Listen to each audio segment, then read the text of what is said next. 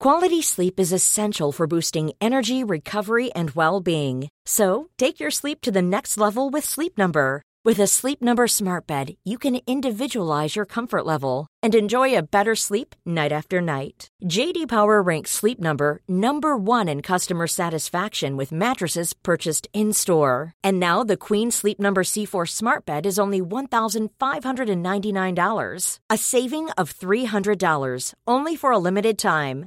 For JD Power 2023 award information, visit jdpower.com/awards. Only at Sleep Number stores or sleepnumber.com.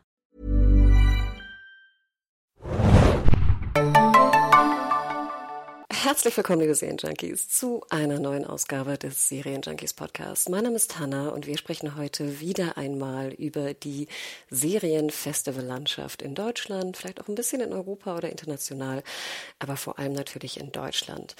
Ihr könnt auch gerne nochmal ins Podcast-Archiv schauen. Da haben wir bereits dieses Jahr über die Berlinale Series gesprochen und auch einen längeren Podcast über die Series Mania in Lille schon abgeliefert. Vielleicht kommt auch noch was zu Cannes. Schauen wir mal. Heute soll es aber um die Televisionale in Baden-Baden sich drehen. Und ich habe einen besonderen Gast heute im Abstandsstudio mit dabei, den lieben Urs. Moin Urs. Vielen Dank für die Einladung, liebe Hanna. Ach, ich freue mich sehr. Sag doch einmal vielleicht den Junkies da draußen, wer du bist und was du so machst genau. also Urs Spörri ist der Name und seit gestern Co-Programmer auch beim Filmfest München fürs Neue Deutsche Kino. Oh, ich bin oh, viel aus der, Ki Dankeschön, aus der Kinolandschaft unterwegs äh, bei Festivals und äh, habe vor zwei Jahren mit Daniela Kind zusammen die Televisionale übernommen in Baden-Baden, das ehemalige Fernsehfilmfestival und äh, dort bin ich künstlerischer Leiter und wir haben eben, das ist das, was natürlich auch unser Anknüpfungspunkt heute ist, den Deutschen Serienpreis ins Leben gerufen, der von der Deutschen Akademie der Darstellenden Künste ausgerichtet wird. Wenn du sagst jetzt übernommen, was war das denn vorher für ein Festival? Das Festival ist 89 gegründet worden. Äh, während der Mauerfall geschah, oh. saßen die in Baden-Baden und dann ging es los. Das war aber anfangs alles sehr öffentlich-rechtlich geprägt, auf 90 Minuten ausgelegt und ja, das hat im Laufe der Zeit irgendwann, äh, es war überfällig, dass da Serien dazukommen mussten und eben die Streamer und Pay-TV und Private und das war dann so ein bisschen unsere Aufgabe, das äh, auf da neuen Wind reinzubringen, sage ich mal. Ja. Genau, wenn du sagst neuen Wind, auch neuen Wind vielleicht in den deutschen Festivalmarkt, wie kann ich mir denn sozusagen die Positionierung des Festivals vorstellen in einem Markt, wo es ja, wie gesagt, mit der Berlinale Series, jetzt ja leider nicht mehr, aber mit vielleicht dem Seriencamp, dem TV-Series Camp, äh, viele Filmfestivals, die ja auch in Serien machen, teilweise, teilweise jetzt auch weniger. Wie ist da die Positionierung oder wie positioniert ihr euch als Televisionale im Markt? Also wir verstehen uns in erster Linie als Branchentreff. Ähm, wir haben das große Glück, dass bei uns traditionell einfach auch diese EntscheiderInnen aus Sendern und Streamern zusammenkommen. Ähm, dazu, dafür sorgt auch ein bisschen die familiäre Atmosphäre, die wir da im Kurhaus in Baden-Baden haben, weil äh, alle machen das gleiche Programm mit. Jeder Film, jede Serienepisode.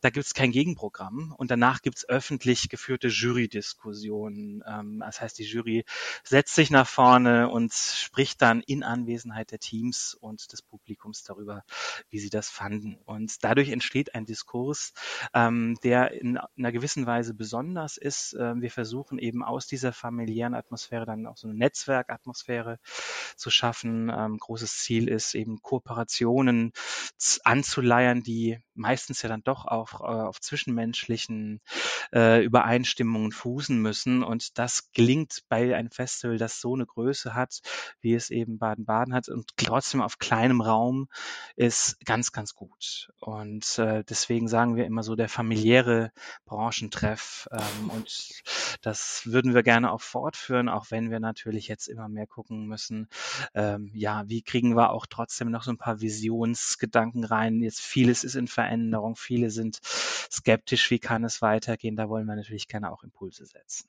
Genau, da kommen wir später auch im Podcast noch gleich dazu. Ich muss vorweg natürlich sagen, dass ich auch schon äh, bei der Televisionale sein durfte, und zwar letztes Jahr. Genau, in der Jury, öffentlich. Ja, genau, danke, danke. Und ich kann ja auch vorweg sagen, also das ist schon nochmal ein ganz anderer Schnack, wenn man jetzt nicht so im, in seinem Kämmerlein oder im Büro irgendwie da eine, eine Review schreibt oder einen Podcast aufnimmt und irgendwie ne, was schaut und dann bespricht. Wie fandst du das denn? Also, weil das ist ja wirklich, du musst den MacherInnen ins Gesicht sagen, wenn dir etwas nicht gefallen hat. Also was das fand ich gar nicht so schwierig. Und ich finde, da sind ja auch mittlerweile die Macherinnen in Deutschland auch sehr offen für, meist. Also auch wenn ich auf irgendwelche Events oder so gehe, da laufen ja auch ein paar rum und dann wird man ja eventuell auch manchmal gefragt, so Hanna, wie fandst du es eigentlich? Und ich bin da auch, glaube ich, so ein bisschen fast bekannt für in der Branche, dass ich da auch wirklich offen meine Meinung sage und nicht irgendwie einfach sage, oh, wie toll und so hat mir alles super gefallen. Was ich schwierig fand, war, dass natürlich, wie du sagtest, das Publikum ja auch dort ist. Und du merkst einfach, dass das Publikum potenziell, sag ich mal, sehr glücklich ist, da zu sein. Also das ist ja auch sehr, sehr schön und das merkt man auch. Und die haben halt gerade irgendwie den Piloten gesehen, aber dann nicht die gesamte Staffel, die wir ja auch als Jury besprechen.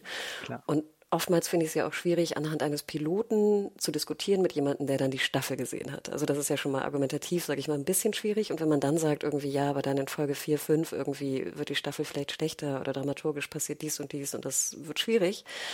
Und man merkte, dass man, finde ich, auch manchmal so ein bisschen gegen das Publikum redet. Und dann ist es natürlich schwierig, wenn alle applaudieren, wenn du sagst, das war ganz großartig, und alle es mucksmäuschen still ist, wenn man vielleicht ein bisschen Kritik äußert. Das kann ich total nachvollziehen. Wir sagen ja auch immer dazu, äh, das sind die besten fünf oder zumindest fünf der herausragenden Serien des Jahres. Wir verstehen uns ja auch als Best-of-Festival. Das heißt, die Serien müssen alle schon erst ausgestrahlt sein.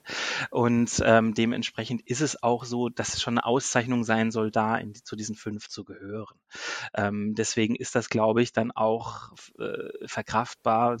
Und manche im Publikum könnten ja eigentlich sogar auch die, die ganze Staffel schon gesehen haben. Also das ist so ein bisschen das, was natürlich auch uns wichtig ist. Wir können halt nur eine Episode zeigen, damit dann eben noch ausreichend Zeit ist für die Diskussion. Aber ich glaube, dass das, äh, es fehlt einfach noch, es, es ist ein Format, das es viel öfter geben müsste. So, ähm, ich finde das so belebend und energetisch und plötzlich auch so, so von Redaktionsebene, die ganz selten eben so ganz ehrliches Feedback bekommen, ähm, die dann auch sagen, ja, oh, das ist ja wie für eine Masterclass für gutes Fernsehen. So, ähm, das finde ich besonders spannend. Total. Also was wirklich spannend war, war, ich erinnere mich da an die Diskussion auch mit hier äh, von Heinz von ähm, Eldorado KDW, ja. ne? Genau, Julia, sorry, von Heinz wo dann, wenn man so, sage ich mal, bestimmte Kritikpunkte hatte oder sowas, dass man sie ja auch einfach direkt fragt, warum habt ihr euch entschieden, dies zu machen oder das fand ich vielleicht nicht so schön oder ne, warum diese Entscheidung? Und dann kommt halt direkt natürlich die Response. Ne? Wir hm. haben es mhm. gemacht, weil so und so, weil wir dort keine Möglichkeiten hatten oder weil wir dort recherchiert hatten und das hat sich herausgestellt. Und das fand ich natürlich auch so toll. Man, man, was grübelt da ja auch rum, oh Gott, warum hat man denn diese blöde Entscheidung gefällt? Was man denkt, vielleicht blöde Entscheidung. Und nachher denkt man so, ach nee, macht schon irgendwie mehr Sinn, es so zu machen, statt so oder sowas. Ja. Und das fand ich auch wahnsinnig spannend. Also ich würde auch jedem empfehlen, da wirklich mal hinzugehen. Die sind ja auch äh, kostenlos und öffentlich, ne? wie du sagst. Das ist eines der Grundprinzipien, genau. Man äh, als Professional einfach anmelden, dann ist man sozusagen kostenlos akkreditiert und kann in alles reingehen, äh, ausgenommen die Preisverleihung, aber äh, das ist dann äh, eigentlich nur der, der Endpunkt des Ganzen. Aber alles, was die Woche über stattfindet, äh, sagen wir wirklich niederschwellig und wollen da alle teilhaben lassen. Und dieses Jahr gibt es noch ergänzend eben Branchentage, wo wir mit den Verbänden, das ist mir auch ganz wichtig, äh, Veranstaltungen machen, wo die auch mal die Fragen stellen, die für sie am drängendsten sind zurzeit. Also da oh. machen dann der Regie- und der Drehbuchverband zum Beispiel mal was gemeinsam und einmal der Schauspielverband und der Castingverband.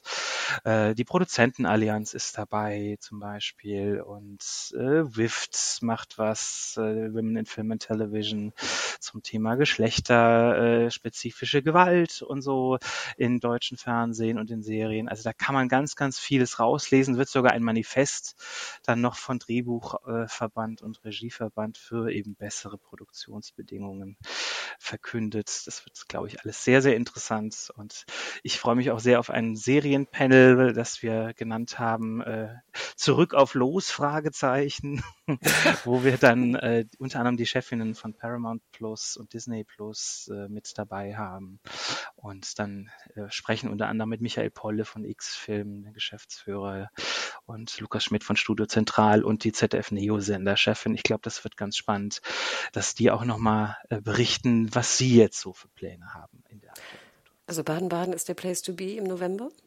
27. November bis 1. Dezember, unbedingt vormerken, lohnt sich sehr und der Christkindlesmarkt ist direkt vor der Tür. Das war immer sehr schön, das stimmt, nach so einer langen Diskussion dann irgendwas zu essen zu kriegen oder zu trinken, ne? direkt vor der ja, Tür genau. auch.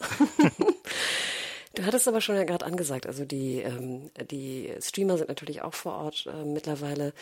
Ähm, Kannst du denn so eine ganz kurze Einschätzung vielleicht abgeben, was du auch so hörst in der Branche? Du kommst ja auch viel rum, du sprichst ja auch mit vielen Leuten da aus der Branche.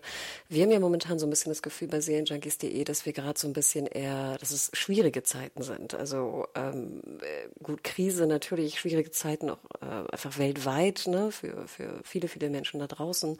Aber dann natürlich Inflation, ähm, werbefinanzierte Modelle, äh, Preiserhöhung, ähm, Serien werden eingestellt, nicht verlängert. Wir hatten die, den langen Autorenstreik in US und Autorinnenstreik. Die, die ähm, Schauspielenden streiken noch weiterhin, ähm, Verschiebungen, ähm, alles wird irgendwie ein bisschen mainstreamiger. Also da passiert ja wahnsinnig viel gerade auf dem Markt, viel, viel Unruhe, viele Einsparungen, Entlassungen, äh, was auch immer da alles herrscht. Was ist so dein Eindruck, was du von der deutschen Branche insbesondere gespiegelt kriegst, was diese ähm, Momente angeht? Ich glaube, äh, im Moment ist vor allen Dingen eine große Unsicherheit da. Also das ging los aus meiner Sicht so richtig äh, mit der Verkündung von Sky, dass sie aus der Fiktion oh. aussteigen. Das war äh, während des Filmfests München, also mitten im Sommer, gar nicht so lange her. Und äh, seitdem ist viel abgesagt worden, kurz vor Drehstart. Vieles ist in Erstellung und viele haben Angst, dass es jetzt eben auch nicht mehr in der Form umsetzbar ist. Aber ich würde halt auch mal sagen, da ist äh, durchaus auch ein positiver Effekt vielleicht mit dahinter, weil ähm, wir haben es allein dieses Jahr gehabt, wir haben einen absoluten Einreichrekord gehabt mit 63 wow. Serien, äh, die innerhalb der letzten zwölf Monate ähm, auf den Markt gekommen sind. Und das sind ja nur die, von denen die Sender und Streamer glauben, dass es die qualitativ besten sind, die dann hier mit in, äh, ins Rennen gehen können. So. Und ähm, da habe ich mich natürlich schon auch irgendwann mal gefragt, wer soll das alles schauen? Und viele tolle Sachen, das haben wir ja auch erlebt in, in der Vorjury, in der du ja jetzt auch mit warst, ähm, gehen ja oft auch einfach unter. Also die, die haben gar keine Öffentlichkeit mehr gehabt, obwohl sie wirklich ausgefallen sind und, und inspirierend gewesen sind. Und das ist so ein bisschen das Ziel, glaube ich, dass man aus dieser Krise in Anführungszeichen vielleicht eher eine Fokussierung äh, gewinnen könnte auf das, was äh, besonders ist, dass das dann auch noch mal mehr äh, umgesetzt wird, vielleicht auch in Kooperationen zwischen Sendern und Streamern. Da ist, glaube ich, noch viel Potenzial in und Ausland Koproduktion. Da wird ja auch viel angeschoben schon. Ähm, ich glaube, da ist, ist im Moment noch so ein bisschen ein, eine Schockstarre, aber die weicht langsam dem, okay, lass uns was draus machen. Ach, interesting. Schön, dass du es so positiv siehst. Also fast so eine Art wie gesund sparen oder so. Oder es war eine Sättigung und jetzt kommen wir so ein bisschen auf die, die Quintessenz wieder zurück. Also natürlich äh, ist das ein, ein gewisser Zweckoptimismus auch oh. von mir. äh, Gebe ich offen zu. Natürlich kann ich das nicht so vorhersagen, aber ich glaube auch, äh, ich, also mein Gefühl, manche Stoffe sind auch einfach künstlich zu einer Serie oh. gemacht worden, obwohl sie vielleicht besser als zweistündiger Spielfilm äh, umgesetzt worden wären, weil sie da ein bisschen aufgebläht worden sind. Du sprichst mir da aus der Seele, echt. Diese, so, diese genau sechs Mini, sechs Folgen Miniserien, sechs so, Stunden, wo ich denke, genau. Gott, erzähl das bitte in 1,30. Ja, und, und das wäre dann richtig knackig, ehrlich gesagt. Ja. Äh, weil umgekehrt auch ganz spannend, ich finde, also ich verfolge vor allen Dingen auch deutsches Kino seit 20 oh. Jahren. Ähm, ich habe da das Gefühl, dass da so ein paar äh, Genres und Stoffe ähm, eher verschwunden sind und dann in Richtung Serie abgewandert. Vielleicht mhm. ist das auch nochmal so ein Bereinigungseffekt, dass man da zurückkehrt und vielleicht ja sogar äh, am Ende die vermeintliche Krise des öffentlich-rechtlichen jetzt das, das Auffangbecken sein könnte, wo genau diese Stoffe hinkommen. Und die brauchen ja auch mehr Qualität in Zukunft, um eben sich legitimieren zu können. Ähm, das heißt, da wird man sehr, sehr offen sein, auch Mediathek-Only-Geschichten äh, vielleicht zu machen, die gar nicht mehr fürs Lineare gedacht werden müssen, also auch nicht, nicht auf 90 Minuten formatiert sind. Also ich, ich glaube, uns stehen spannende Zeiten bevor. Ich glaube auch, dass die Mediatheken und die öffentlich-rechtlichen da nochmal so ne, ein bisschen, ich glaube, die Abrufe waren ja auch wahnsinnig gut in diesem Jahr. Ne? Ich habe ja mal so ein paar Zahlen gesehen, auch von der Total. GfK und auch von natürlich, ne, soweit sie verfügbar sind. Ähm, und die waren natürlich extrem gut. Und natürlich, wenn wir alle keinen Bock mehr haben auf irgendwie Streamer und uns das zu viele sind und zu viel Kosten sind, dann ne, geht man natürlich darauf zurück, was man vielleicht auch kriegen kann für seinen äh, Beitrag. Ne? Klar.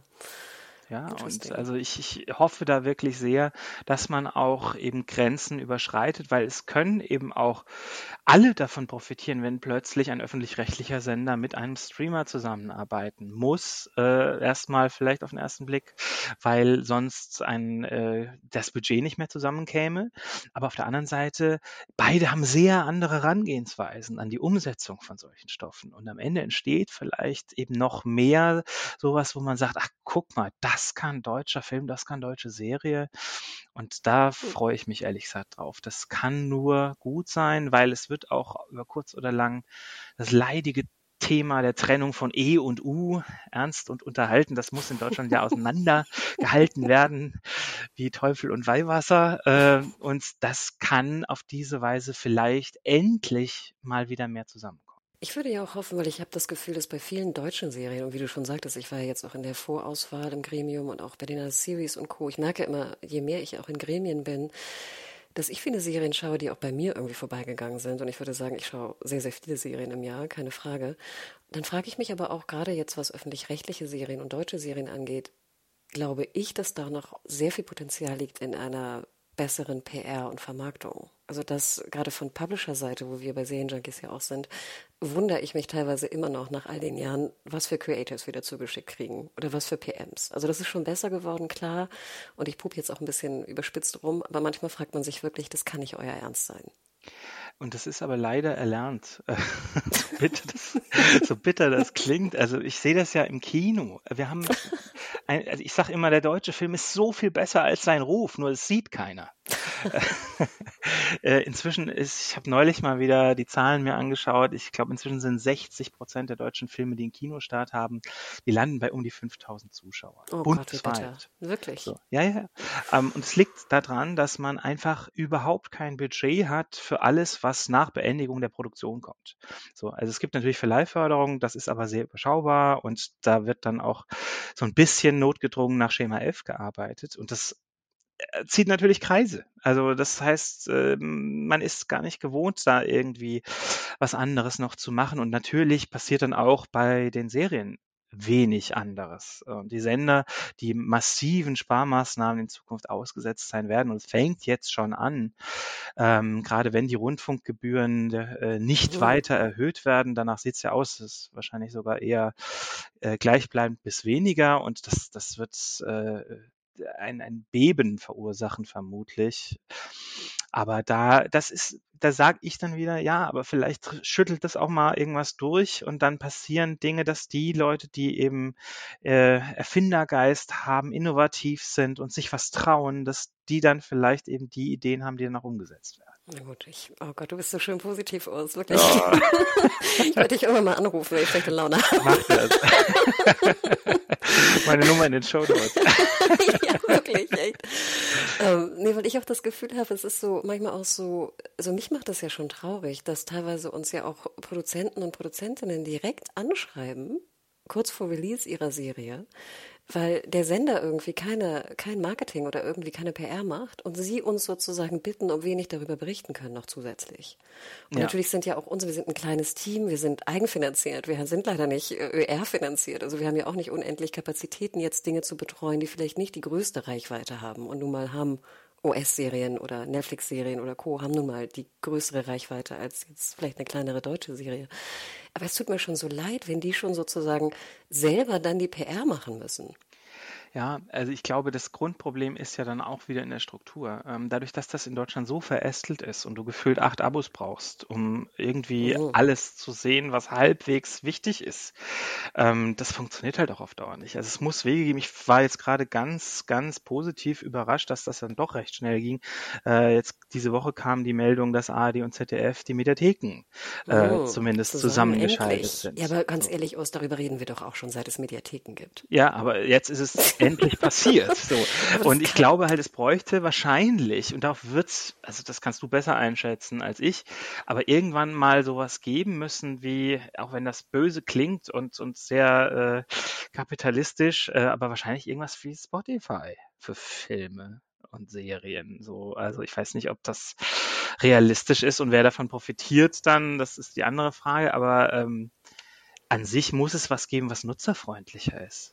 Das, das, Im Moment haben wir das Problem, dass es eher ausschließt. Ach, du sagst Spotify als Beispiel für Nutzerfreundlichkeit, aber nicht als Beispiel für Ausschüttung für die Inhalte. Exakt, genau. Ah, okay. Ja, ja. So, also ich, ich ja. glaube, es profitiert kaum ein Musiker, keine Musikerin von Spotify, aber alle kriegen es mit und mm. alle hören sich's an. Es ist niederschwellig. Du kannst dich rumprobieren, ohne dass es irgendwie schwierig ist. Aber wenn ich jetzt überlege, muss ich jetzt erstmal da das Abo abschließen, aber dann ist es ein Probeabo und da darf ich nicht vergessen, dass in einem Monat ich das kündigen muss. Wenn ich es wieder nicht habe, dann äh, so, ganz schlimm. Also das, das finde ich ganz schwierig und da müsste es viel mehr Zusammenarbeiten geben. Und Sky war eigentlich so eines dieser Beispiele, wo ja mehrere zusammenliefen. Und dass das jetzt dann auch nicht mehr so sein soll, fand ich dann wiederum eher sogar ein Rückschritt, ehrlich gesagt. Ich wollte gerade sagen, also ich habe natürlich auch das so mitbekommen, ne, mit der, mit den Sky Originals und das war äh, wirklich natürlich ein Wahnsinn, ne, weil gerade auch die Sky Originals natürlich, wir können ja auch äh, äh, sagen. Also letztes Jahr hat ja auch ein Sky Original den deutschen Serienpreis gewonnen. Absolut. Ne? Ja. Und sogar Staffel. noch den, den, äh, den Studierendenpreis auch noch. Also es war wirklich zwei Serien von Sky haben da gewonnen. Dieses Jahr sind auch wieder zwei im Rennen. Also das, da ist viel, viel Qualität entstanden und äh, mir blutet wirklich das Herz zu sehen, wenn ich da jetzt an die Kollegen und Kolleginnen schreibe und da kommen dann so Autoresponder, bin nicht mehr dabei. So. Oh, ja. Aber ich glaube, ähm, die werden ja auch wieder irgendwo unterkommen, weil das sind tolle Leute und die bringen dann ihre Erfahrungen von Sky in einen anderen Anbieter mit hinein und ähm, das kann dann auch wieder spannend werden. Aber dann lass uns doch einmal kurz sprechen. Also letztes Jahr, du hast es schon gesagt, äh, der Pass Staffel 2 ne, kriegte den, den äh, deutschen Serienpreis, den Studentenpreis. Übrigens, das fand ich ja auch sehr interessant. Also wir hatten ja damals in den Jury-Diskussionen auch immer einen, äh, einen Menschen aus der Studentenjury dabei, wechselnd. Und das war ja auch nochmal interessant, wie, sag ich mal, wir alten Knacker bei der Jury immer komplett irgendwie anderer Meinung waren als jetzt die, die ja. jungen Leute aus, den, aus der Studentenjury. Denn die Serie, die sie ausgezeichnet hatten, haben wir ziemlich verrissen, glaube ich, alle. Munich Games war mhm. das. Und ja, ja, also ich fand das total inspirierend zu sehen, wie die auch anders schauen, wie die auch anders diskutieren. Ähm, jetzt nicht nur sprachlich, sondern eben auch von der Sichtweise her. Die haben ganz andere Seherfahrungen mitgebracht. Und wenn du sagst, alte Knacker, äh, so viel älter sind wir ja dann doch eigentlich nicht. ähm, aber es fühlt sich trotzdem an wie eine andere Generation also komplett. Und ähm, das finde ich sehr belebend, äh, vor allem weil die auch gar nichts mehr anderes sehen wollen als Qualität. Das finde ich ehrlich gesagt das Allertollste. Ähm, mein Lieblingssatz war ja immer früher, also im Negativen, ähm, das können wir unseren Zuschauerinnen und Zuschauern nicht zumuten. So, das überfordert die. Glaubst nicht, wie oft ich das gehört habe von Leuten äh, aus den Sendern. Und ja, und ich seit, denke immer, denkt ihr, die sind alle bescheuert? Also ja. haltet doch nicht die alle so für bekloppt und, und dumm. Ich erzähle immer, wer da geguckt hat, der musste gefühlt mitschreiben, um zu kapieren, wer mit wem in welcher Zeitebene irgendwie zu tun hatte. So, und das war eine der erfolgreichsten deutschen Serien aller Zeiten. Mir kann doch niemand erzählen, dass die, die das geguckt haben, sich dann wieder auf einen äh, weichgespülten, seichten 90 Minuten, der zwei Wendepunkte hat, von denen einer ein Kuss ist. Ähm, ich überspitze, äh, einlassen. Und also das ist der, das, ja, also da, da sage ich, das ist eben auch eine Chance, diese neue Generation, die setzt auf Qualität und wir wollen eben auch so ein Vorreiterfestival sein, zu zeigen, hey, es passiert viel Qualität. Jetzt müsst ihr es nur euch anschauen und vielleicht dann auch ein bisschen so verbreiten, dass es auch viele Leute mitkriegen. Vielleicht können wir mal über die aktuellen Nominierten ähm, diskutieren. Es sind ja wieder fünf an der Zahl. Waren es letztes Mal auch fünf, ja, ne? Ja, Oder sechs? nee, fünf, fünf, ne? Genau. Es sind immer fünf. Ähm, ich war im Gremium ja auch dabei. Vielleicht kannst du einmal kurz berichten, nur so, wie läuft denn sowas ab eigentlich im Gremium? Also, das ist ja auch, sage ich mal, man muss sich ja auch, sage ich mal, dann einer Mehrheitsmeinung auch ja, man, äh, man ist ja dann auch, also wenn, wenn ihr da draußen denkt, ich, ich würde da alles durchdrücken, auf gar keinen Fall. Also ich habe da wenig durchgedrückt, würde ich sagen. Ähm, ich kann das bestätigen. Hanna ist ein harter Hund, ja. Nein, aber, aber, du, toll, weißt, aber du weißt, was ich meine. Ich meine, da sind, da sind einfach, da kommen dann wirklich, ich meine, wir haben, glaube ich, vier Stunden lang diskutiert. Ja, das ist vorgegeben, genau, als, als Zeitfenster. Und wir hatten aus den 63 eingereichten Serien in der Vorsichtung ähm, dann das eingekocht auf 15 Serien, ähm, die an uns, wir waren auch zu fünft in dieser Vorjury, dann äh, quasi übersandt wurden. Und jeder in dieser Jury hatte noch die Chance, eine Wildcard mit oh, rein. Fand ich sehr schön übrigens. Das war, äh, glaube ich, auch ganz wichtig, dass wir da, äh, weil es ist am Ende ja dann doch so, man übersieht vielleicht irgendwas oder sieht etwas sehr anders in dieser Vorsichtung und dann ist es gut, das nochmal zu haben. Also am Endeffekt haben wir, glaube ich, 18 Serien gesichtet und ja, dann haben wir über alle diese diskutiert, ähm, haben unsere Sichtweisen drauf gegeben und aber relativ schnell gemerkt, wer hat eine Chance, in diese Top 5 vielleicht zu kommen.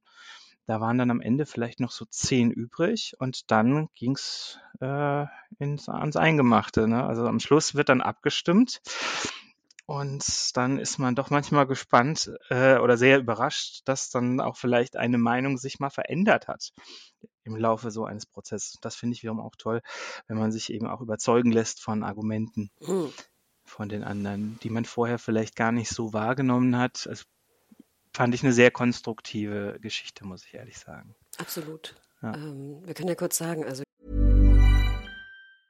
Ryan Reynolds here from Mint Mobile. With the price of just about everything going up during inflation, we thought we'd bring our prices down. So to help us, we brought in a reverse auctioneer, which is apparently a thing. Mint Mobile unlimited premium wireless. Ready to get 30, 30, bit to get 30, bit to get 20, 20, 20, bit to get 20, 20, bit to get 15, 15, 15, 15 just 15 bucks a month. So, Give it a try at mintmobile.com/switch. slash $45 up front for 3 months plus taxes and fees. Promo for new customers for limited time. Unlimited more than 40 gigabytes per month slows. Full terms at mintmobile.com. Die fünf Nominierten in diesem ja. Jahr sind die vierte Staffel von Babylon Berlin. Genau, Sky mhm. und äh, ARD Digito zusammen. Genau, Luden, Könige der Reeperbahn. Jawohl, von Prime Video. Wir sind ein gutes Team. Ja. Wir hören weiter. Safe. Safe, ZDF Neo. Sam, ein Sachse. Disney Plus. Und Tender Hearts. Tender Hearts ist auch nochmal von Sky. Finde ich auch eine ganz schöne Mischung. Auffällt natürlich, dass Netflix nicht mit dabei ist. Das äh, hat tatsächlich andere Gründe auch. Kommt Zeit, kommt äh, auch Netflix.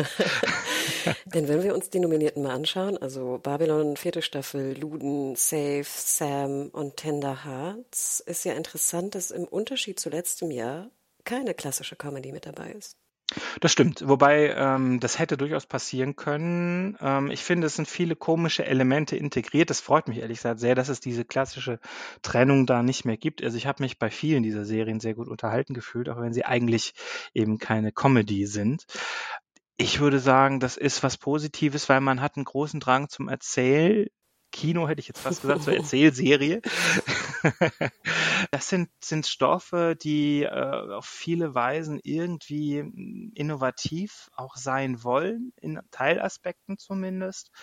Und das freut mich, dass man da inzwischen auch einen Mut in Deutschland hat, wo man früher gesagt hätte, ah, wir, wir sollen das gucken und das ist schwierig und äh, so. Nee, das ist inzwischen genau das, diese Vielfalt, die wir hier haben, die wird endlich abgebildet und das auf eine Weise, die nicht zeigefingerhebend ist, sondern eben teilweise auch wirklich unterhaltsam und es freut mich so sehr, dass da eben neue Wege beschritten werden und dies, das wird nicht mehr umgekehrt werden können.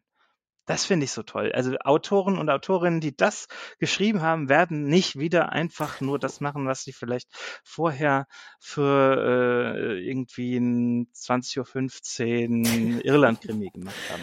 Nee, und ich bin ja, ja auch ich bin ja auch begeistert, dass hier sogar Sci-Fi slash Near Future drin ist. Ein Genre, finde ich, was wir Deutschen ja leider, leider oftmals nicht uns trauen zu machen. Was auch manchmal sehr, sehr schlecht ist, wenn wir uns trauen. Aber das hat mich jetzt zum Beispiel auch sehr gefreut. Ja. Und wir haben diese Bandbreite, das sehe ich halt, das meinte ich mir vorhin auch, äh, was es alles gibt im deutschen Kino.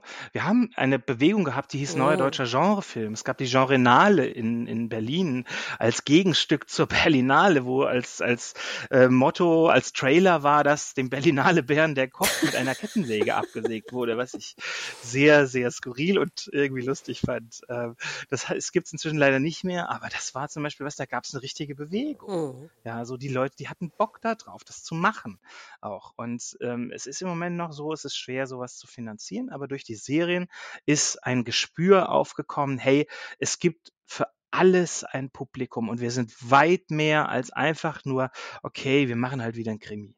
Ja, also das, das ist, glaube ich, da könnte ein Wendepunkt bald sein. Das stimmt, da haben wir uns ja auch sehr schwer getan mit dem letzten Jahr mit der Jury, ähm, dass der Pass ja eigentlich de facto auch ein klassischer Krimi ist. Ich finde ihn ja, äh, er ist sogar mehr Thriller als Krimi, weil ähm, der Kriminalfall ist ja eigentlich schnell gelöst. Ähm, wir wissen das ja direkt und dann passiert ja eher so was Hitchcock-mäßiges, dass uns interessiert das Wie und äh, dann die Verstrickungen im Hintergrund und ganz viel auch eben so in so einer ja, äh, gruseligen Ästhetik, die aber ganz wundervoll ist. Ähm, also ja, ich finde es, äh, es ist ein sehr, sehr vielschichtiger Genre-Mix. Ähm, aber klar, äh, angelehnt natürlich mit den PolizistInnen im Mittelpunkt äh, am Krimi. Das ist klar. Aber hat mich in dem Fall auch nicht gestört. Das ist was anderes als der 2015 Tatort. Nein, das stimmt. Und es sieht einfach fantastisch aus. Ja. Also ich bin ja, ich finde, das sieht einfach Bombe aus. Auch natürlich bei euch jetzt in Baden-Baden auf der großen Leinwand durften wir den Piloten ja dann auch nochmal sehen. Oh, das macht schon was mit dir, finde ich. Und auch der Ton ja. ist natürlich super, die Musik. Ich freue mich auch sehr. Julia Jentsch wird dieses Jahr Jurypräsidentin für den Fernsehfilmpreis sein, by the way. Ach, nice. Das ist ja, sie hat sich ja auch sehr gefreut, wirklich. Das war ja. wirklich auch sehr bezaubernd letztes Jahr. Vielleicht noch eine, ein Thema würde ich gerne kurz vielleicht anreißen. Ähm, wir hatten ja schon gesprochen, sage ich mal, wie die Lage gerade in Deutschland aussieht, dass da aber auch, ne, positiv gedacht ja auch sehr viel Gutes bei rauskommen kann und äh, Kreatives und auch qualitativ Hochwertiges. Ich habe das Gefühl, manchmal, wenn ich so, ähm, ich durfte ja, wie gesagt, dieses Jahr auch auf, äh, auf der Series Mania in Lille sein und das ist ja, glaube ich, fast, da kriegt man ja fast so ein bisschen so einen Kulturschock. Also nicht, dass man in Lille in Frankreich ist, sondern weil da einfach so unfassbar viel Funding reingeballert wird. Also man ja. munkelt ja, dass das so vier bis sechs Millionen sind ungefähr pro Jahr. Da, da, da schlackern mir ja die Ohren und ich bin ja gar nicht in dem Festival-Business so tief drin. Ich schätze mal, dir werden da die, die Ohren schlackern. Ähm, und ich weiß, da ist viel auch Standortförderung, genau, Standortförderung drin und so, aber das ist natürlich schon einfach ein anderer Schnack, wenn ich sehe, was da in Lille abgeht. Also das ist das ist politisch gewollt. Ja, also du merkst richtig, dass Frankreich irgendwann gesagt hat, wir wollen Serie pushen. Wir glauben daran, dass das für uns als Kinonation ein wichtiger Weg ist, um Geschichten zu erzählen. Und dafür brauchen wir Festivals. Und was wir in Deutschland erleben ist, äh, und das meine ich jetzt nicht nur im Serienfestivalbereich, sondern eigentlich inzwischen bei allen Filmfestivals, ähm, ein, ein langsames Ausbluten.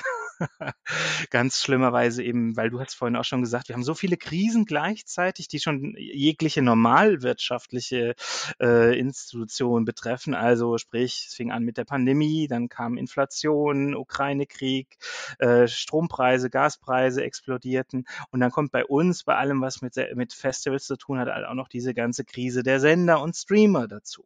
Ähm, ist eine, eine Konstellation, die, die ganz, ganz äh, schwierig ist. Und während die Kinos in Corona-Zeiten toll gefördert worden sind und ganz viele eben dann mit den Hilfen hm, in Infrastruktur investieren konnten, sind die Festivals entweder ausgefallen oder haben sogar doppelten Aufwand betrieben, indem dass sie hybrid stattfanden, äh, womit man weniger einnimmt, aber viel, viel mehr investieren muss. Und jetzt stehen ganz viele dieser Festivals, die wir in Deutschland haben, also wir haben 400 roundabout, ähm, äh, vor dem Moment zu sagen, ja, was, was streichen wir jetzt was? Also wenn ich sehe, Berlinale streicht ganze Reihen, äh, andere Festivals machen dann eben äh, einen Tag weniger oder so.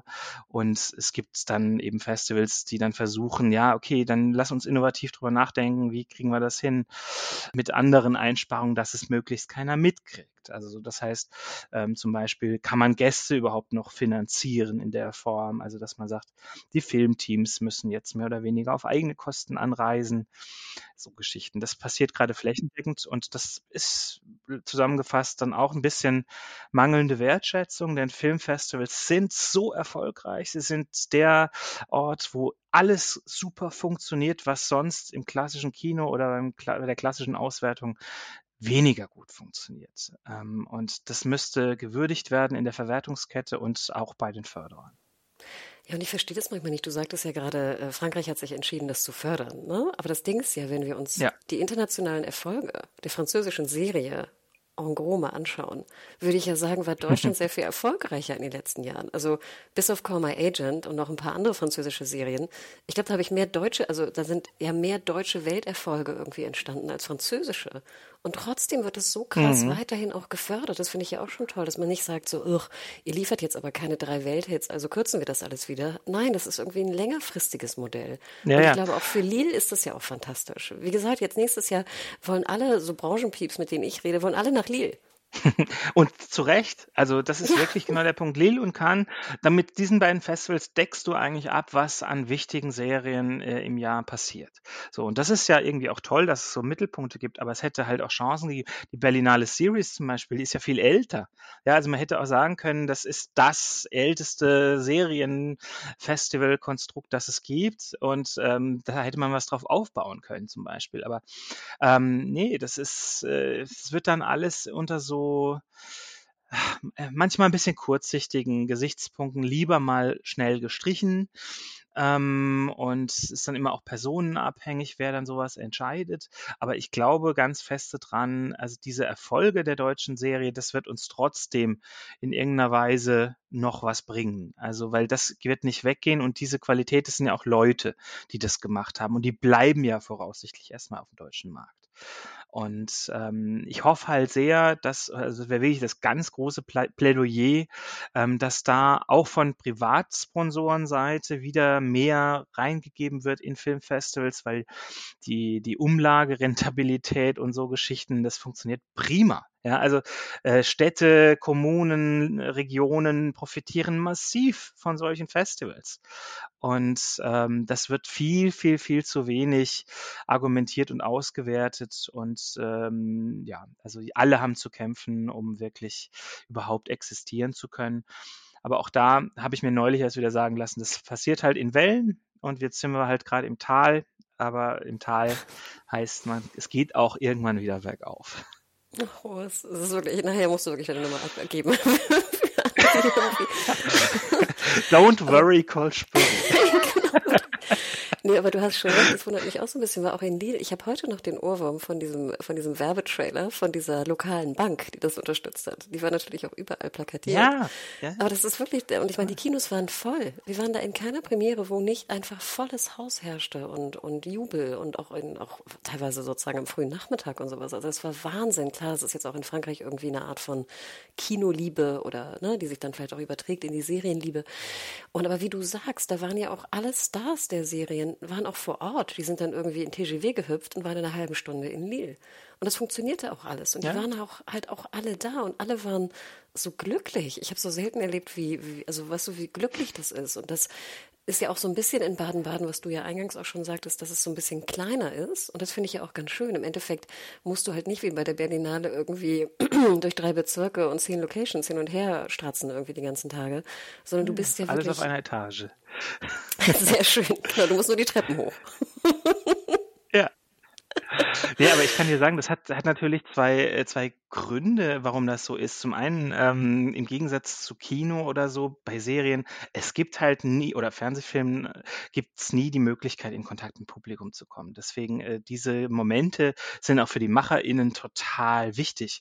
Und gerade mhm. bei Serien, wo du Jahre mit zubringst, oh Gott, ähm, ist das natürlich ein Glücklichmacher-Moment, ähm, wenn du dann eben das, diesen direkten Austausch hast. Und das ist schon was, ähm, was es halt auch viel, viel öfter geben könnte und sollte, auch als Marketinginstrument. Das wird total unterschätzt, ähm, weil das wird dann auch wieder rausgetragen in die Welt und äh, auf Social Media gespreadet und wie auch immer. Also äh, und zweitens ist es halt der Gesellschaft die gesellschaftliche Kunstform unserer Zeit. Also das ist das, was alle Mhm. gucken. Ja, also kein anderes Medium, kein andere äh, ja, hoch äh, Kunstformen werden so konsumiert und so oft zum Thema gemacht, wie es Serien sind. Und das müsste man halt auch anerkennen und nutzen, dass das einfach auch was ist, wo man Menschen abholen kann. Und das interessiert dann ja eigentlich auch wieder Sponsoren und Förderer, weswegen ich die Argumentation, die da im Moment passiert, ähm, gar nicht so gut nachvollziehen kann, ehrlich gesagt. Ich würde gerade Mhm. jetzt in der Krise investieren. Das habe ich mich auch gefragt, gerade auch in Streikzeiten. Ich denke, wenn US jetzt erstmal ein paar Monate nicht liefern kann, würde ich doch gerade in Deutschland da wirklich den Topf aufmachen und denken, dann, dann grätschen wir da rein. Wir müssen es ja nicht irgendwie Südkorea überlassen oder so. Lasst uns Ja. das doch machen. Wenn Eine Riesenchance eigentlich. Wobei man natürlich dazu sagen muss, äh, der Streik, der hat ja seine Berechtigung. Das wird ja auch noch ein Absolut. ganz, ganz, Nein, ganz nein, nein. heißes Eisen bei uns. Ja, Mm. also alleine über KI, KI mal nachzudenken ähm, und was die rechte Situation da ist, da, das war ja eines der Kernthemen dieses Streiks. Ähm, in Deutschland sind wir da, glaube ich, noch sehr, sehr blauäugig unterwegs und kein Mensch hat so richtig eine Idee, wie man das eben ohne diese großen Gewerkschaften und Verbände und Studios da irgendwie sich einigen kann, dass da nicht in Zukunft man das Recht an der eigenen Stimme, am eigenen Abbild, äh, an den eigenen Ideen verliert. Einfach nur, weil es mal, äh, weil man da mal die KI mitgefüttert hat. Absolut, das wird sich ja auch noch bei uns auch im Publishing, ne? Also gerade Text, ne, online wird, sich- wird das ja auch nochmal ein großes Thema sein unter den Journeys. Also, Ja, ja, aber du hast schon massiv. recht. Also ich, ich ne? vergleiche das sogar äh, so ein bisschen mit der Industrialisierung. Das, das, wir glauben gar nicht, was das für eine Auswirkung haben wird. Das ist so massiv. Das, ich, ich bin ganz, ich bewundere, dass das die in Hollywood das kapiert haben und da wirklich Mhm. dann auch gesagt haben, nee, dafür müssen wir ein halbes Jahr alles lahmlegen. So, weil, weil ich habe das Gefühl, hier schaut man staunend zu und fragt sich, warum machen die das eigentlich?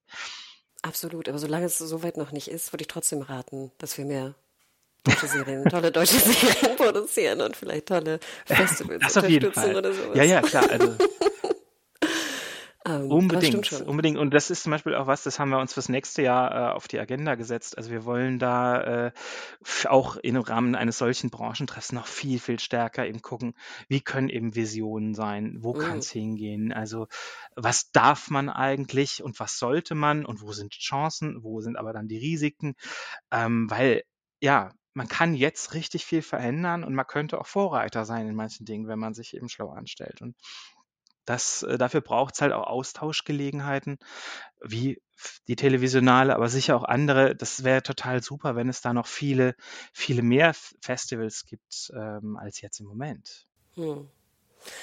Oh, es, wir müssen leider langsam zum Schluss kommen. Die letzte Frage, die wir immer stellen im Podcast. Was war dein letzter Binge Hm. oder die letzte Serie, die dich so komplett äh, eingenommen hat? Da muss ich sagen, das war jetzt nackt über Berlin. Oh. Äh, Axel Ranisch, tatsächlich jetzt gerade rausgekommen. Und äh, ich muss dazu sagen, dass ich von Axel sowieso schon sehr lange fasziniert bin. Ähm, ich habe diese German Mumblecore-Geschichte, also das improvisierte Kino, da war ja er einer der Vorreiter, habe ich sehr, sehr mit begleitet und daher auch seinen ganzen Werdegang so mitverfolgt. Und diese Serie ist so, da ist alles drin, was sein bisheriges filmisches Leben eben abbildet. Da ist eben vieles von diesem energetischen, improvisierten, aber auch dann dieses opernhafte und äh, große Bilder, großes Gefühl ähm, und das Ganze verpackt in eine Geschichte, die mich tatsächlich äh, obwohl ich es ganz anders erwartet hätte, dann total gefesselt hat. Also das ja, habe ich dann in einem Zug mal durchgebinged. Danke für den Tipp. Ich muss noch reinschauen. Ich habe schon viel drüber gehört. Ich muss immer ein bisschen schmunzeln. In der Redaktion bei uns ist es immer so die Verwirrung. Heißt es Nacht über Berlin oder Nackt über Berlin? Ne? Das klingt immer so ein bisschen ähnlich. Nackt. sagte. Genau, nackt. Nackt. Ähm, aber Ja. äh, ja, ich muss auf jeden Fall gleich rein. Basiert auf seinem? Roman, den er geschrieben hat. Der hat denselben Titel. Ah, okay. Aber Nacht über Berlin gibt's irgendwie auch, oder? Oder verwechsel ich das? Äh, bestimmt. Wahrscheinlich ist es daran angelehnt. Aber jetzt ertappst du mich, dass ich da schwimme. Also auf jeden Fall meinst du, genau, nackt über Berlin. Urs, noch äh, vielleicht zum Abschluss, ähm, wo kann man dir beziehungsweise der Television Televisionale noch irgendwie auf den Social-Media-Kanälen folgen, um dann auch alles mitzukriegen, wenn man leider, leider, leider nicht vor Ort ist, Ende November? Also Facebook, Insta sind wir natürlich äh, vertreten und was halt das Besondere ist, dadurch, dass wir diese öffentlichen Jury-Diskussionen machen, das sind geschützte Räume. Das ist so das, was wir äh, kreieren wollen. Das heißt, es gibt jetzt keine Livestreamings von diesen Diskussionen oder so. Ähm, deswegen muss man da vor Ort sein, aber das lohnt sich in jedem Fall, weil ich sage immer, wenn man bei anderen großen Festivals irgendwie dringend jemand treffen will, äh, dem man was pitchen will oder den man als Entscheider, Entscheiderin treffen wollte, das ist meistens so zwischen Tür und Angel bei irgendwelchen Empfängen. Bei uns verbringt man drei Tage gemeinsam und endet abends in derselben Hotelbar und äh, das lohnt sich allein deswegen. Ja, oder man kann auch mal in die Therme hüpfen und äh, es ist sehr, sehr gute Luft, fand ich in Baden-Baden. Also das finde ich krass, wenn man so aus Berlin dahin braust, irgendwie mit dem Zug, dass dann einfach die Luft so unfassbar gut ist. Wer noch nicht dort war, äh, man sollte es tun. Super, Urs. Ich danke dir sehr. Liebe Anna, es war mir ein Vergnügen und ich hoffe, du kommst auch. Ah, ja, das ist noch nicht ganz sicher, aber ähm, ich kann dir sagen, also jetzt äh, nach diesem schönen Gespräch habe ich wieder wahnsinnig Bock. Also deswegen, ich muss das noch irgendwie ja, zeitlich äh, hinkriegen. Aber ähm, ja, es wäre, also äh, als wir anfingen zu sprechen, dachte ich mir, es kann nicht sein, dass ich nicht da bin. Das würde mich auch ein bisschen nerven. Wir halten dir einen Platz frei. 27. Oh. November bis 1. Dezember. Sehr schön, Urs. Also, mach's gut, ne? Alles Gute. Alles Gute. Dankeschön. Ciao. Ciao, ciao.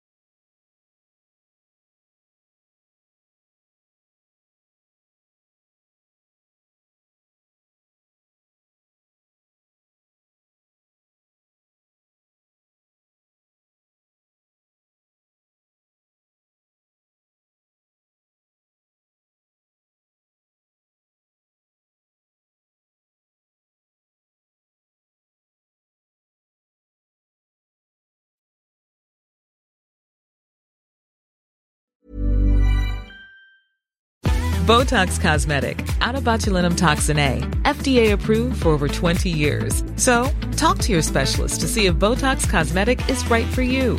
For full prescribing information, including boxed warning, visit BotoxCosmetic.com or call 877-351-0300. Remember to ask for Botox Cosmetic by name. To see for yourself and learn more, visit BotoxCosmetic.com. That's BotoxCosmetic.com.